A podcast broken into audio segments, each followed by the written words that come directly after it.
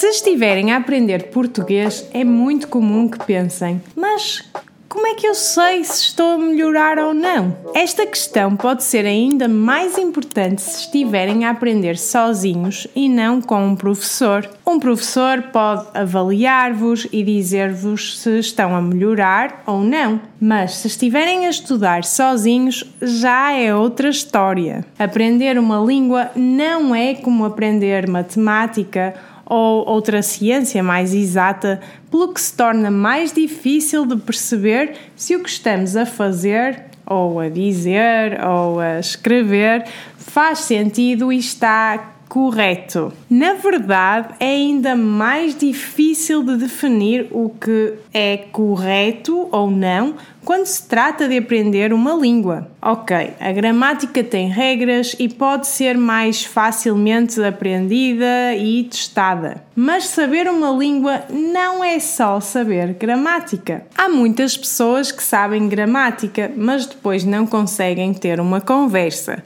enquanto outras não sabem gramática assim tão bem, mas conseguem comunicar facilmente quando falam ainda que cometendo erros. Para mim, e isso é algo que estou sempre a dizer nos meus cursos e também em outros vídeos, dar erros numa língua quando estamos a aprender é bom.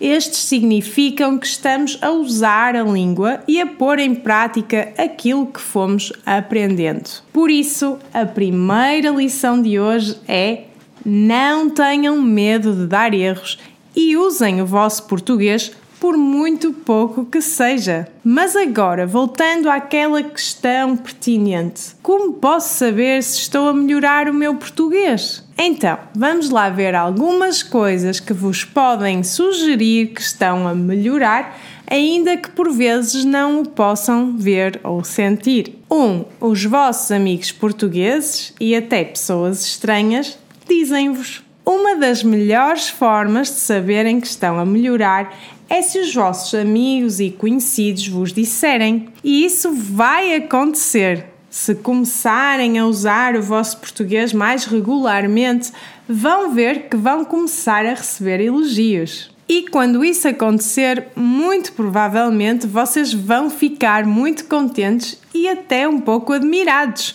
Mas acreditem no que vos dizem. Eu sei que isso me aconteceu algumas vezes e eu lembro-me de algumas dessas vezes até hoje. Por exemplo, quando eu estava a participar num intercâmbio na Dinamarca, uma professora disse-me: Uau, o teu inglês melhorou muito! Ela tinha estado comigo uns meses ou um ano antes, uh, noutro intercâmbio, e isso fez-me sentir muito feliz. Por isso, comecem a ouvir os vossos amigos e acreditem neles se eles vos disserem que estão a melhorar. 2. De repente começam a pensar de forma mais automática em português. Sabem aquela sensação quando estamos a aprender uma língua e temos que pensar em cada palavra, em cada construção, em cada ligação? Aquele gaguejar e aquela hesitação quando queremos dizer alguma coisa? Bem, com a prática, tudo isto começa a desaparecer. No início, vai haver luta e terão que fazer um esforço maior. Não vou mentir, mas gradualmente estas dificuldades vão desaparecendo e, sem darem por isso, vão começar a ter menos dificuldade em se exprimirem em português. De repente, já não vão precisar de pensar duas vezes antes de dizer alguma coisa nem vão ter que pensar na vossa língua e traduzir para português. Quando isso acontecer, já sabem que estão a ficar fluentes em português. 3. Vão conseguir perceber quando vos falam em português sem grande dificuldade. Eu sei que muitos dos meus alunos têm dificuldade em perceber o que lhes está a ser dito em português mesmo que já dominem bem a gramática e o vocabulário. Isto é normal, especialmente se nunca tentaram falar a língua. É por isso muito importante começar a praticar a língua desde o início, tanto a fala quanto a audição, pois isso vai ajudar muito a ficarem fluentes mais depressa. No entanto, eu sei que, mesmo falando todos os dias ou várias vezes por semana, no início compreender será difícil. No entanto, vai haver um momento da vossa jornada pelo mundo do português em que vão começar a perceber o que vos é dito sem muitos problemas. Um dia já vão conseguir ter pequenas conversas e não se sentirem perdidos. E passado um tempo, mesmo sem darem conta, já conseguirão conversar sobre tudo sem dificuldades nenhumas. Já agora, tenham cuidado com os cursos ou as aplicações que usam porque muitos deles apenas ensinam a gramática ou o vocabulário sem exigir muito mais. Isto é um bom começo, mas para realmente aprenderem a língua têm que a usar. Para falar sobre a importância de usar a língua e muito mais, eu criei uma aula de uma hora gratuita onde vou explicar os 10 segredos para aprenderem português de forma eficaz que podem ver aqui em baixo. Eu vou lá deixar o link. 4. Estão a começar a compreender algumas piadas em português. Uma das coisas mais difíceis de fazer quando se está a aprender uma língua é perceber piadas.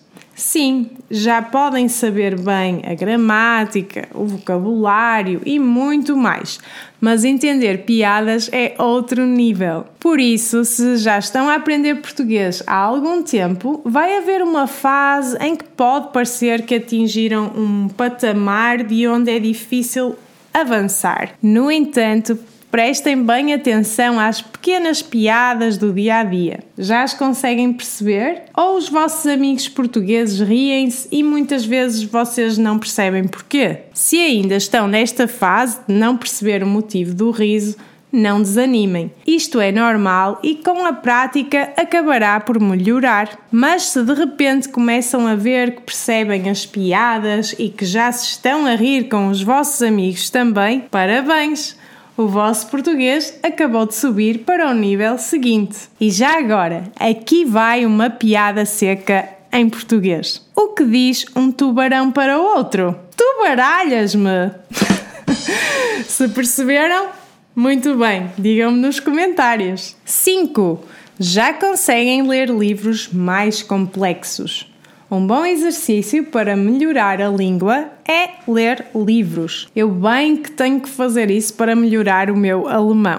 Mas eu sei que pode ser difícil, especialmente quando estamos a começar a aprender uma língua. No entanto, posso garantir-vos que se lerem, isso irá ajudar a melhorar o vosso português. O meu conselho é que comecem por livros simples, primeiro para crianças, depois para jovens adultos e depois para adultos, porque isto irá ajudar-vos com este processo. Quando já estiverem a fazer este exercício há algum tempo, chegará um dia em que poderão refletir sobre o que já leram e o que estão agora a ler e talvez possam ver o longo caminho que percorreram. Se olharem para os livros com que começaram e aqueles que já conseguem ler agora, irão muito provavelmente perceber que já conseguem ler livros muito mais complexos, com vocabulário mais difícil e construções mais avançadas. Isso quer dizer que o vosso português também está mais capaz e vocês estão mais fluentes.